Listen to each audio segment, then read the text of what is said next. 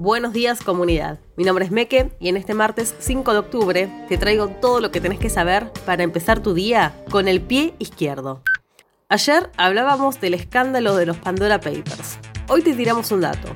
Con la plata que se fue del país y nos enteramos ahora, se podrían haber pagado los sueldos de todo un año de 421.000 enfermeros, según el periodista Alejandro Rebocio. Lo dijimos y lo volvemos a decir nos sale carísimo mantener los negocios de los grandes capitalistas argentinos. Pero ¿qué consecuencias tiene la fuga de divisas? Bueno, por ejemplo, que mientras estos poquitos multimillonarios se llevan toda la plata a los paraísos fiscales, acá lo que queda es que 4 de cada 10 personas en el país son pobres. Mientras vos pagás el IVA cada vez que compras leche, fideos o harina, ellos se llevan la riqueza que se produce con tu trabajo evadiendo impuestos.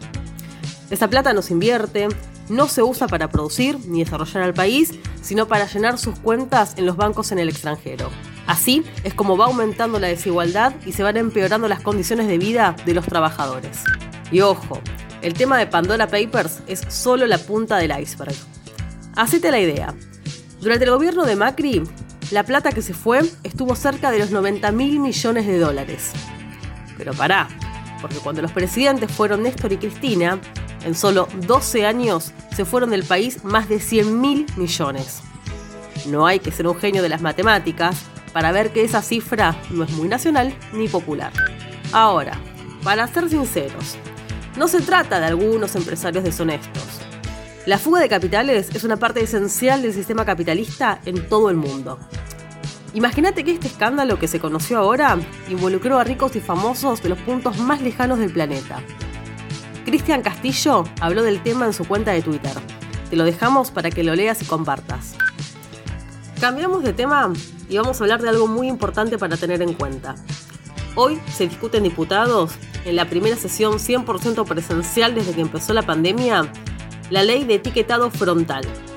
¿Sabes de qué se trata? De que cuando vayas a comprar, en los paquetes de alimentos las empresas tengan la obligación de informarte si lo que te están ofreciendo tiene exceso de grasas saturadas, de calorías, de sodio o si es alto en azúcares. ¿Quién se opone a esto? Y los empresarios, obviamente. Pero además tienen aliados en los gobernadores de distintas provincias y también a un tal Mansur, jefe de gabinete. ¿Te suena? Por eso, a las 11 de la mañana en las puertas del Congreso está convocada una movilización para exigir que la ley salga.